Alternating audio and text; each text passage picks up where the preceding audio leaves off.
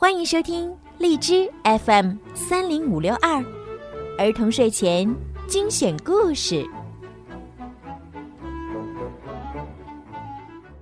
亲爱的小朋友们、大朋友们，你们好！欢迎收听并关注公众号“儿童睡前精选故事”，我是小鱼姐姐。从今天开始呢，小鱼姐姐要给大家讲《爱丽丝漫游奇境记》。如果呢，你们想提前收听到《爱丽丝漫游奇境记》呢，也可以在荔枝里面购买小鱼姐姐的粉丝会员，成为小鱼粉儿。这样的话呢，就能提前一周听到好听的故事了。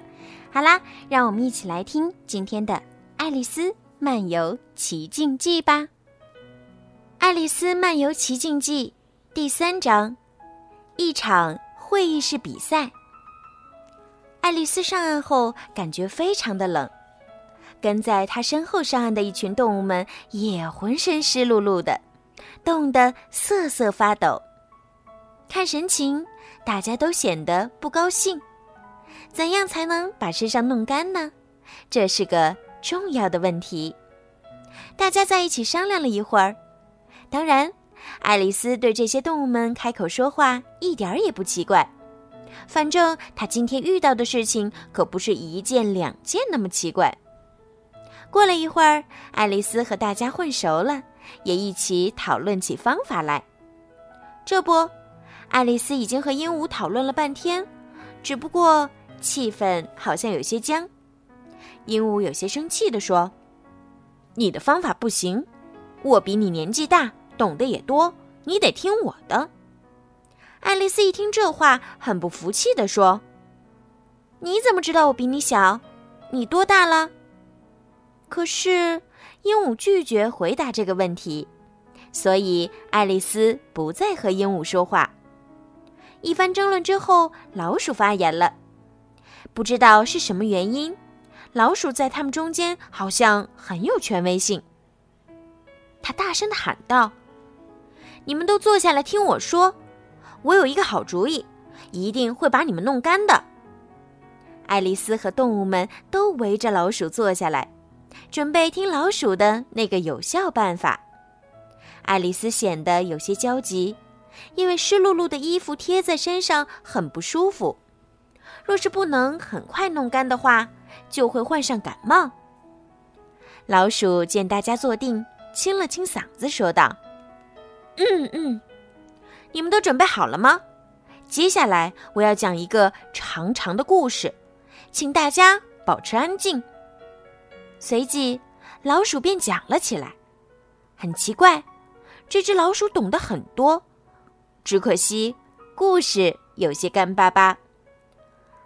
呃，鹦鹉哆嗦着，不由自主的发出了声音：“有问题，我亲爱的鹦鹉。”老鼠明显有些不悦，但还是礼貌性的问了问：“没有。”鹦鹉回答道。那好，我接着讲。老鼠又开始毫无趣味性的讲述。没过一会儿啊，鸭子也开始耐不住的插嘴了。老鼠没有理会它，接着往下讲。又过了一会儿，老鼠突然扭过头来问爱丽丝：“亲爱的，你感觉怎么样？”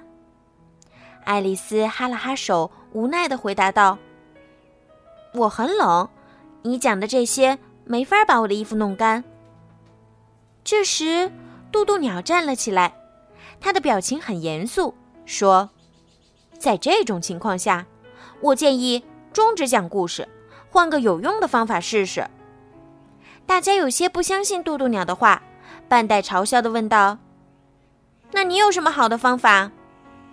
渡渡鸟听懂了大家话里的语气，愤怒地说。能让我们弄干身体的最佳办法就是举办一场会议室赛跑。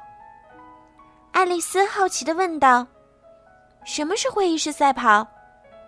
嘟嘟鸟似乎正等着大家问他这个问题，得意洋洋地说：“为了解释它，我们最好亲自体验一下。”随即，嘟嘟鸟带头做起了示范。首先，他在地上画了一个圈。这大概就是比赛的线路。呃，具体形状没有关系，差不多就是这样。渡渡鸟一边说着，一边让大家站在这个圆圈里。接下来，渡渡鸟没有喊“预备开始”，也没有喊“一二三”。总之，谁想先跑就先跑，谁想停下来就停下来。爱丽丝和动物们在圈子里跑了差不多半个钟头，身上的衣服干了，头发也干了。就在这时，嘟嘟鸟突然喊了一句：“比赛结束！”大家都停了下来，气喘吁吁的问道：“啊，谁赢了比赛？”是的，大家都很关注比赛的结果。关于这个结果，嘟嘟鸟需要好好的想一下。他坐了下来，像人类思考问题那样，用一只翅膀撑住前额，想了好大一会儿。在这段期间，大家都围坐在一起，静静的等待结果。没有谁不耐烦，没有谁插话，大家都不觉得冷了。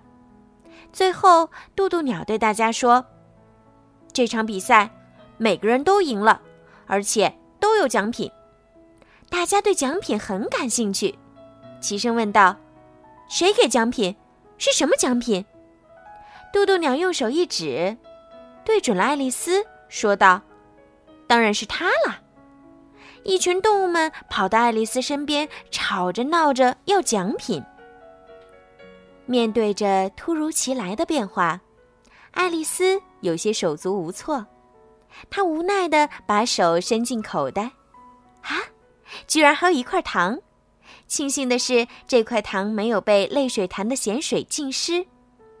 他把糖块掰成一块块分给大家，刚好分到自己时没有了。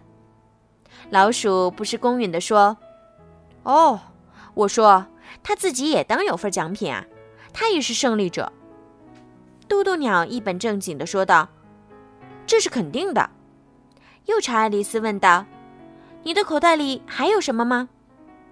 爱丽丝掏了掏，说：“只有一枚顶针了。”嘟嘟鸟把翅膀伸过去说：“把它给我吧。”然后他招呼大家都围过来，非常庄重地把顶针又递给爱丽丝，并说了一番简短而严肃的话语：“哦，亲爱的，我们请求你接受这枚精致漂亮的顶针。”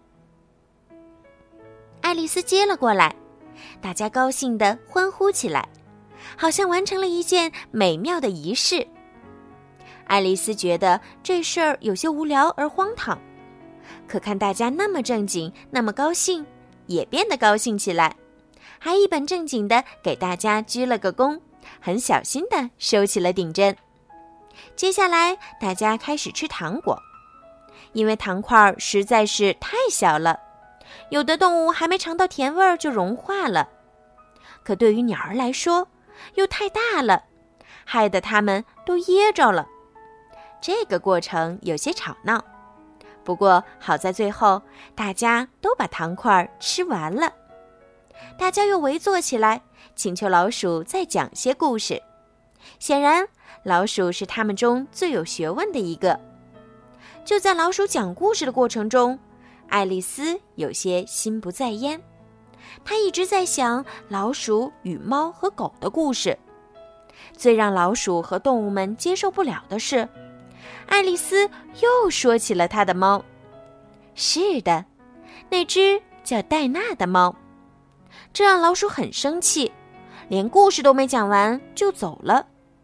其他的动物在听到戴娜很会抓鸟的时候，都一个个找借口离开了。现在，爱丽丝又成了孤单单的一个人。她有些忧伤，自言自语的说道。要是我没有提戴娜就好了，也许他们就不会走了。可是，他们为什么都不喜欢戴娜呢？戴娜可是我最喜欢的猫。要是她在这里就好了。我什么时候才能见到她呢？说到这里，爱丽丝又不由自主的哭了起来。过了一会儿，她听见附近传来一阵脚步声。连忙抬起头来张望，她希望是老鼠回心转意了，又回来讲完他的故事。好啦，小朋友们，今天的《爱丽丝漫游奇境记》就讲到这儿了，太神奇了！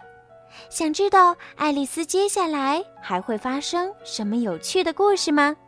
让我们一起期待每周更新的《爱丽丝漫游奇境记》吧，小朋友们晚安。